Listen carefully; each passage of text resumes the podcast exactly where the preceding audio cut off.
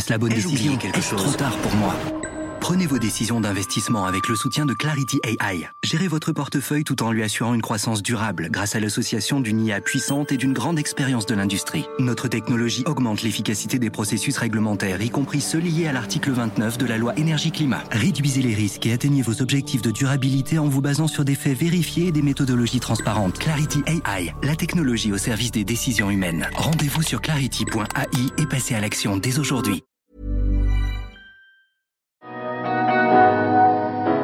Mais chérie, qu'est-ce que tu fais? Bah, je fais le tour du propriétaire. Propriétaire à la montagne.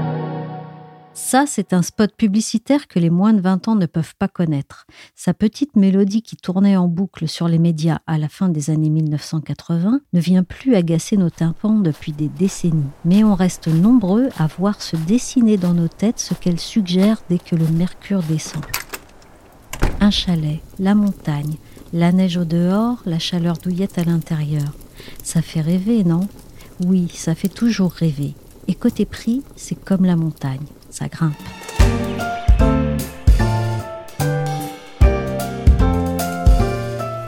Je suis Michel Varnet, vous écoutez La Story, le podcast d'actualité des échos. On va voir au pied des pistes comment se porte l'immobilier de montagne. Avec un volume de transactions au sommet et des prix stratosphériques dans les stations les plus chics, l'immobilier de montagne s'est porté comme un charme en 2019. En seulement trois ans, les prix ont monté de plus de 12% dans les Alpes du Nord et de plus de 5% dans les Pyrénées. En termes d'investissement, l'immobilier de montagne, ça a tout l'air d'être gagnant, non? Alors, je vais vous faire un peu une réponse euh, de Normand, hein, euh, ça dépend. Marie-Christine Sonquin est rédactrice en chef patrimoine aux échos. Parce que l'immobilier, c'est un bien qui n'est pas fongible. Donc, on ne peut pas comparer ce qui se passe dans les grandes stations et dans les petites stations. On ne peut pas comparer le petit appartement au clapier à lapin qu'on vendait dans les années 70 et les fabuleux chalets de luxe que vous pouvez euh, trouver à Courchevel. Donc, bon, maintenant, euh, il y a des prix moyens qui sont établis. hein. Par exemple, il y a Meilleurs Agents euh, qui a fait des études. Et d'abord, on peut dire qu'il y a une hiérarchie des prix par massif.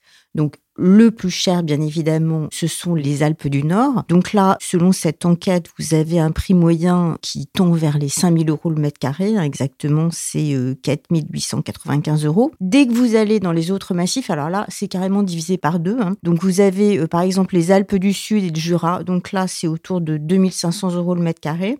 Et puis après, on descend. Autour de 2000 euros, vous avez le Massif central euh, et les Vosges. Et puis juste au-dessous de là-bas, des 2000 euros, vous avez les, les Pyrénées. Sur les volumes de vente, enfin, est-ce que ça marche toujours bien? Alors, les volumes de vente, hein, ça marche toujours bien parce que euh, ça a été porté par un, un contexte national qui est extrêmement favorable. Donc, vous avez des taux bas et bien évidemment, les, gens ont envie d'acheter avec ces taux bas parce qu'ils ont des conditions de crédit très favorables. Donc, ils achètent à la montagne comme ailleurs.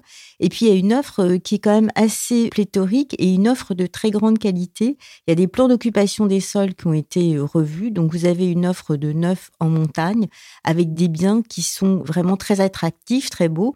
Vous avez une clientèle aussi euh, nationale et internationale. Alors, les stations stars, c'est quoi? Alors, les stations stars, euh, vous avez euh, les trois mousquetaires, c'est-à-dire euh, Val d'Isère, Courchevel, Megève, et puis le quatrième mousquetaire qui est Méribel. Donc ça, ce sont vraiment les, très grosses euh, stations qui réunissent en fait tous les atouts. hein. Vous avez l'altitude, euh, les remontées mécaniques, vous avez les infrastructures, des biens de luxe euh, qui attirent la clientèle française comme la clientèle internationale. Donc ce sont vraiment les stations où vous avez les prix qui sont les plus élevés. En fait, pour vous donner une idée, hein, c'est un peu les prix parisiens. C'est en moyenne autour de 10 000 euros, voire 11 000 euros le mètre carré. Mais là, je parle d'une moyenne, hein, parce que vous pouvez trouver des biens qui sont euh, bien évidemment beaucoup plus chers. Quand vous avez un chalet de luxe avec toutes les prestations, euh, une vue imprenable, euh, piscine, euh, spa, euh, pierre de taille, euh, tout fait à l'ancienne, etc. Vous avez des prix incroyables pour des chalets de luxe. Mais à la limite, dans des lieux comme ça, est-ce que c'est le ski l'objectif premier? Alors écoutez, l'or blanc, ça veut bien dire ce que ça veut dire. hein. Les gens, ils achètent à la montagne, en général, euh, c'est quand même pour faire du ski. Alors après, ils ont aussi des paysages fabuleux, mais il faut qu'il y ait de la neige. hein. La, la neige, c'est la matière première, c'est ce qui valorise le bien. Alors bien évidemment, maintenant qu'il y a des problèmes d'enneigement, dans des tas d'autres stations est beaucoup plus bas. Le politiquement correct, c'est de dire oui, mais bon, la neige, est-ce que c'est si important que ça? On peut faire euh, d'autres activités, il y a d'autres choses. Bon, je vais peut-être euh, déplaire à certains en disant ça, mais si vous achetez à la montagne et que vous voulez investir, il faut viser là où il y a de la neige. Si vous achetez à la montagne, ce qu'il faut viser, euh, c'est l'altitude, ce sont les infrastructures, c'est l'or blanc en fait. Donc les infrastructures type canon à neige pour le produire, cet or blanc, c'est quelque chose dont il faut tenir compte dans son projet d'investissement? Il faut regarder ça, hein, mais quelles que soient les infrastructures et le nombre de canons à neige, il faut aussi qu'il fasse suffisamment froid. Vous avez des stations qui ont quand même des canons à neige qui euh, n'arrivent pas à réenneiger bah, parce que tout simplement la température ne, descend pas suffisamment. Donc il y a quand même aussi un problème euh, d'altitude et la limite pluie neige, elle n'arrête pas de descendre euh, d'année en année. Donc les infrastructures, ça fait partie des solutions, mais ce n'est pas la solution à tout. On a parlé des stations stars et chères, mais est-ce qu'à l'opposé, on peut faire des investissements plus abordable, mais dans ce cas-là, à quoi on s'expose? Alors, bien sûr, hein, vous pouvez faire des investissements beaucoup plus abordables. Heureusement, il n'y a pas que ces grosses stations. Par exemple, si vous voulez investir euh, dans, les Alpes du Nord, vous avez des petites stations où vous pouvez euh, acheter pour 1600 euh, euros le mètre carré. Par exemple, vous avez une station qui s'appelle Grèce en Vercors. C'est absolument magnifique et ce sont ces prix-là. Alors, bien évidemment, là, vous avez des remontées mécaniques. Vous n'allez pas pouvoir comparer avec une station des Trois-Vallées où vous avez 600 km de piste. Ces stations, c'est Courchevel, Méribel, Les Ménuires, Val Thorens.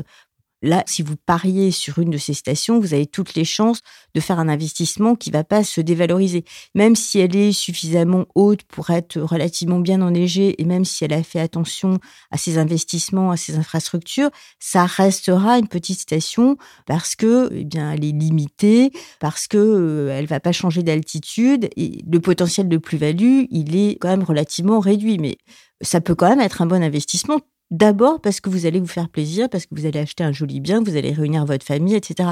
Alors, en revanche, il faut pas céder juste à l'attrait du petit appartement qu'on peut acheter parce qu'il est pas cher, parce que si vous achetez un appartement dans une station qui a vieilli, dans un immeuble qui a vieilli, et que vous achetez un studio, vous avez toutes les chances de faire quand même une relativement mauvaise affaire. Pourquoi? Parce que le potentiel de plus-value, il sera quasiment nul voire euh, vous risquez de, de, revendre moins cher que ce que vous avez acheté. La liquidité, elle va être extrêmement réduite parce que la demande, elle se porte absolument pas du tout euh, sur ce type de bien. Et vous aurez même beaucoup de mal à louer parce que les gens qui partent au sport d'hiver, de toute façon, ce sont des vacances qui sont quand même relativement chères. Donc, euh, c'est quand même une certaine catégorie de population qui part. Donc, cette population-là, elle a des exigences. Et comme il y a quand même beaucoup d'offres, elle va faire des comparatifs. Donc, si vous avez un petit studio cage à lapin dans lequel vous espérez caser euh, six personnes, bah, ça va pas fonctionner. Votre studio, il va vous rester sur les bras et la rentabilité, elle sera pas au rendez-vous. Qui achète à la montagne Des locaux, des touristes, des étrangers? Alors, vous avez une clientèle française qui reste quand même relativement importante, mais vous avez beaucoup d'étrangers, ce qui explique d'ailleurs que la localisation et l'accès au TGV, mais surtout aux aéroports, c'est une donnée qui est très importante pour la, valorisation du bien, parce que euh, l'anglais, euh, le russe euh, qui vont acheter à la montagne, ben, qu'est-ce qu'ils vont regarder? Ils vont regarder combien de temps ça va mettre de, venir de l'aéroport jusqu'à la station. Donc une station qui sera bien desservie, vous donnera un potentiel de valorisation et un potentiel locatif, donc euh, justement par rapport euh, à cette clientèle étrangère. Et la clientèle étrangère est d'autant plus importante qu'il y a de plus en plus d'offres de luxe à la montagne. Il y a une étude qui a été faite par Simalp, euh, très intéressante sur Courchevel. Il y a une dizaine d'années, il y avait une dizaine de chalets de luxe à la location qui étaient proposés en période d'hiver. Aujourd'hui, il y en a 70. Je parle des chalets de luxe. Donc ces chalets de luxe, des chalets avec des, majordomes, avec une piscine, avec un spa, avec des services.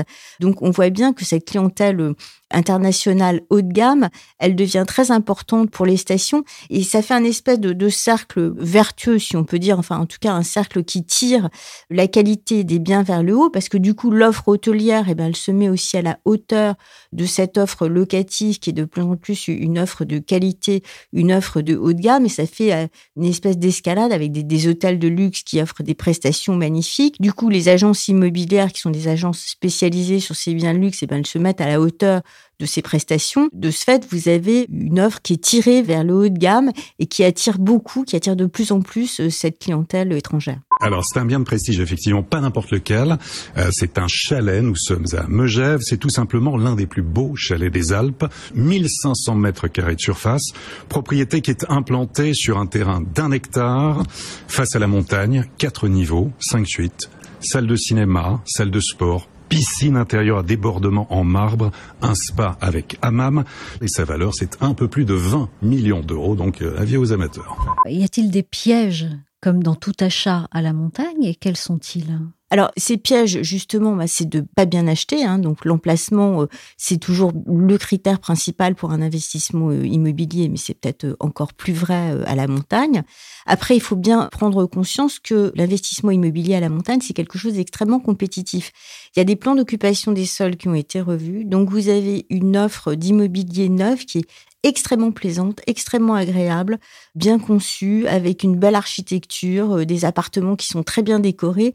Donc il y a une énorme concurrence. Donc il faut faire attention si vous achetez par exemple dans l'ancien, il faudra mettre de l'argent pour rénover l'appartement parce que sinon vous n'allez pas être à la hauteur de l'offre qui est quand même relativement euh, abondante sur le neuf. Donc ça, ça fait partie des premiers pièges.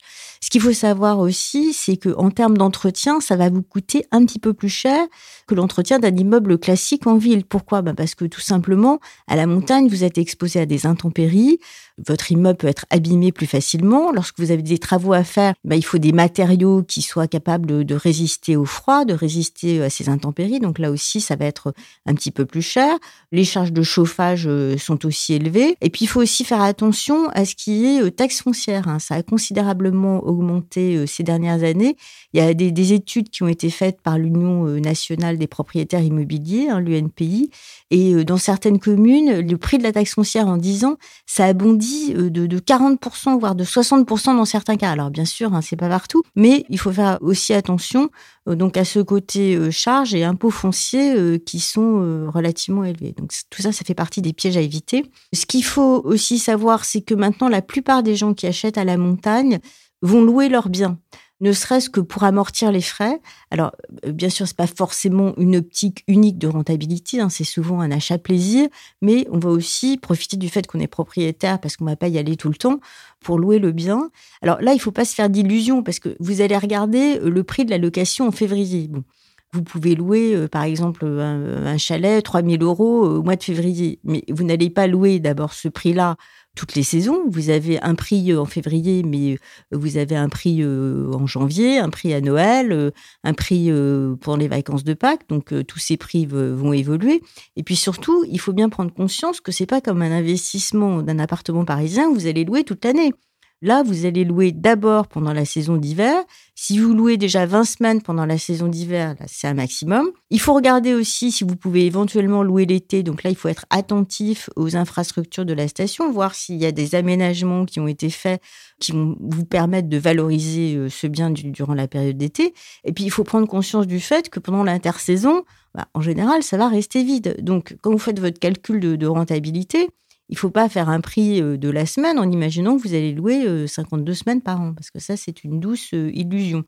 Donc, conclusion, en, termes de, rendement brut, vous allez vous situer entre 2 et 4% et vu toutes les charges que, j'ai citées, ben, ça sera quand même plus souvent du 2% Et c'est juste un rendement brut.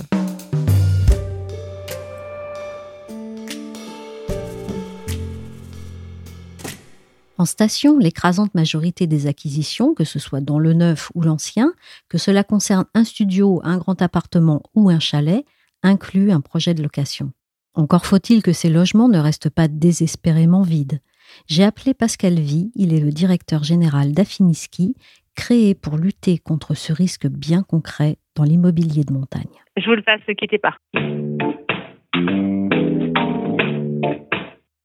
Allô, allô alors, Affiniski, c'est en fait une filiale de la société Savoie Station Ingénierie Touristique, dont le rôle est de développer l'activité touristique euh, en montagne. Le constat, il est qu'effectivement, euh, près de 40% aujourd'hui des lits euh, touristiques en montagne sont des lits que l'on appelle froids, c'est-à-dire qu'ils sont occupés moins de trois semaines durant l'hiver. Et en fait, l'hébergement, la capacité d'accueil et sa qualité on parle beaucoup de nombre de lits, mais aussi il faut parler de la qualité des lits, va directement avoir un impact sur l'activité, le financement des installations des domaines skiables, l'attractivité de ce produit-là particulièrement, et aussi avoir une incidence sur l'économie globale des stations de sport d'hiver, mais très souvent aussi de l'ensemble des vallées qui les entourent. Donc en fait, face à ce constat, on a mis en œuvre, encore une fois, l'impulsion de Michel Bouvard, qui est un membre honoraire du Parlement très connu dans le monde de la montagne, un certain nombre d'outils au service des acteurs publics et locaux pour euh, reconstruire la ville sur la ville et, et, remettre dans le circuit locatif des lits qui en étaient sortis. Quelles sont les racines du problème? Alors pourquoi? Bah Parce qu'en fait, ça tient d'abord à l'âge de nos constructions. 75% des lits touristiques en station ont été construits avant 1990. Ça, c'est le premier point. Ça tient aussi au modèle de construction de ces résidences qui ont été euh, très souvent et fort heureusement à un moment donné construits dans un cadre d'incitation fiscale. Et ça tient aussi au fait que le nombre de gestionnaires de résidences de tourisme a décru avec le temps. Certains ont disparu du marché et donc on a de moins en moins d'acteurs qui sont capables effectivement de pouvoir assurer une gestion euh, collective de ces lits. C'est pour ça qu'aujourd'hui on essaye à plusieurs euh, d'imaginer un nouveau modèle économique qui passera probablement par des opérations de cession en bloc et non plus en multipropriété comme c'était le cas jusqu'à présent. Et on travaille aussi à des dispositifs euh, de collecte de fonds au travers de la pierre papier. C'est-à-dire que les particuliers, euh, quand je parlais de multipropriété, c'est que dans une résidence, ben, l'ensemble des appartements étaient vendus à des propriétaires individuels qui, au fur et à mesure du temps, ben, n'étaient plus tenus d'une obligation de mise en location pour bénéficier d'incitations fiscales. Ils avaient d'ailleurs remboursé euh, les emprunts nécessaires au financement, enfin l'acquisition de leur appartement. Et au fur et à mesure, ben, certains propriétaires sont sortis de la résidence et puis progressivement, ces résidences sont devenues des résidences purement secondaires et donc euh, des lits froids. Donc aujourd'hui, une des solutions consiste à faire en sorte que les constructions neuves se fassent dans le cadre de sessions euh, en bloc, d'une part, avec un seul opérateur, et deuxièmement, se fassent dans des dispositifs vertueux qui obligent de manière durable dans le temps à rester dans le secteur locatif. C'est notamment notre spécificité et particularité au niveau de Savoie Station Ingénierie Touristique que d'imaginer et de mettre en œuvre ces nouveaux modèles économiques. Il y a donc un objectif de montée en gamme à travers la construction et la rénovation, mais le client de la montagne, lui, est-ce qu'il a changé? Alors il a changé avec la société, bien évidemment. Le client de la montagne reste malgré tout un client euh, fidèle qui vient et qui revient, mais malgré tout, effectivement, ses attentes ont évolué avec le temps. La première chose importante, c'est d'abord de bien comprendre que l'offre touristique s'est énormément accrue dans le temps. Même si la demande touristique va être multipliée par deux durant les dix prochaines années, l'offre touristique dans le même temps va, elle, être multipliée par trois. En plus, l'accès à l'information, euh, grâce bien évidemment aux outils euh, digitaux, est de plus en plus facile. Et le client de la montagne a accès à l'ensemble des offres qui existent et connaît l'état du marché bien mieux que par le passé. Et de ce fait-là, plus exigeant. Parmi les attentes majeures que l'on constate aujourd'hui, c'est d'abord plus d'espace dans les logements. Le produit phare, c'est un produit équivalent euh, au T3, dont la surface va de, de 50 à 67 mètres carrés. L'autre élément fort qui est attendu, c'est la dimension wellness, c'est-à-dire la présence euh, de soins du corps, une piscine, un certain nombre de choses, parce que vous avez une partie de la cellule familiale de la tribu qui, elle, ne skie pas ou qui ne skie pas toute la journée. Et puis la troisième dimension, c'est l'hyper-digitalisation des résidences. Aujourd'hui, les prescripteurs que sont euh, notamment les teenagers ne supportent pas de ne pas pouvoir être connectés à l'ensemble de leur réseau. D'ailleurs, les résidences ont tout intérêt à favoriser l'utilisation de l'hyper-digitalisation parce que ça sert aussi, via la diffusion de photos, à promouvoir la résidence et la destination euh, qu'ils vendent. Oui, le temps du studio cabine où on s'entasse pour un séjour de ski, c'est fini en fait. Oui, aujourd'hui, effectivement, c'est pas du tout la tendance euh, du marché. Il reste malgré tout qu'une bonne partie du marché répond à ces critères-là, mais en tout cas, les nouvelles tendances que l'on trouve, c'est du T3 avec une ambiance euh, montagne, euh, bois-pierre pour l'essentiel, une grosse partie de wellness, beaucoup de services. En fait, on répond ni plus ni moins qu'au fameux 3R, hein, rupture, euh, rassemblement et ressourcement, que recherche la plupart de notre clientèle. C'est-à-dire? Bah, la rupture, c'est un environnement qui soit différent de son quotidien. Quand on a une clientèle très urbaine, qui habitent dans des bâtiments euh, un peu euh, traditionnels qu'on trouve en ville, ils souhaitent avoir un environnement qui soit pas équivalent à leur quotidien, donc avec un environnement particulièrement euh, montagne. Le rassemblement, c'est la capacité de pouvoir réunir à un moment de l'année l'ensemble de la cellule familiale qui, le reste de l'année, ne fait que se croiser, d'où l'explication d'avoir une pièce de vie plus importante et la priorité donnée à des constructions de type T3. Et le ressourcement, c'est le bien-être, c'est utiliser à l'extérieur et à l'intérieur les bienfaits que l'on peut trouver à la montagne en termes de de remise en forme. Le sauna, le hammam, ça devient de base? Oui, on trouve dans les leaders du marché de la résidence de tourisme aujourd'hui, on les retrouve de manière systématique et puis effectivement euh, le, très souvent une, une, piscine qui fait partie du projet de manière euh, intégrale. 40% de lits froids, est-ce qu'il y, y a, déjà euh, des résultats dans cette voie ou, ou un objectif? Des objectifs, c'est difficile de quantifier les objectifs. Aujourd'hui, euh, ce qui est sûr et certain, c'est un travail de très très longue haleine.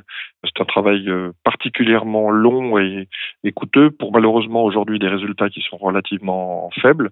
C'est pour ça qu'on travaille beaucoup à la reconstruction de la ville sur la ville en essayant de pouvoir récupérer des ensembles immobiliers euh, anciens et les reconstruire plus en relation avec les attentes de la clientèle actuelle. On a un effet de volume beaucoup plus important.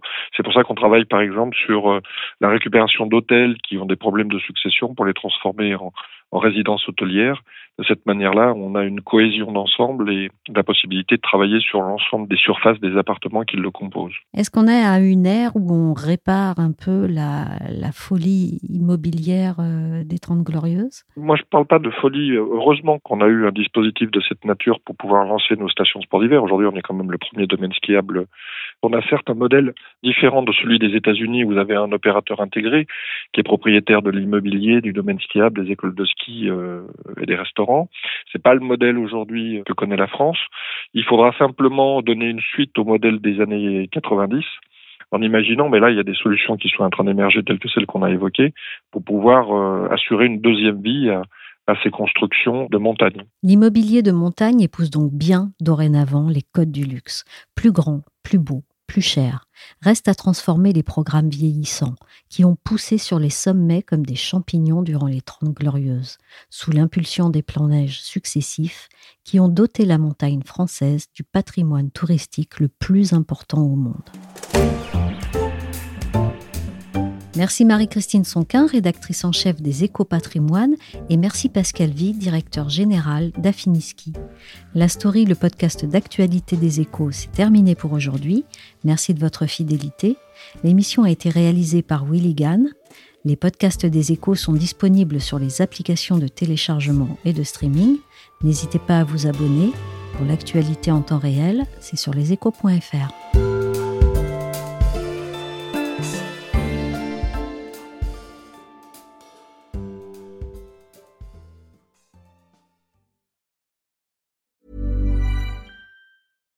Hi, I'm Daniel, founder of Pretty Litter. Cats and cat owners deserve better than any old-fashioned litter. That's why I teamed up with scientists and veterinarians to create Pretty Litter. Its innovative crystal formula has superior odor control and weighs up to 80% less than clay litter.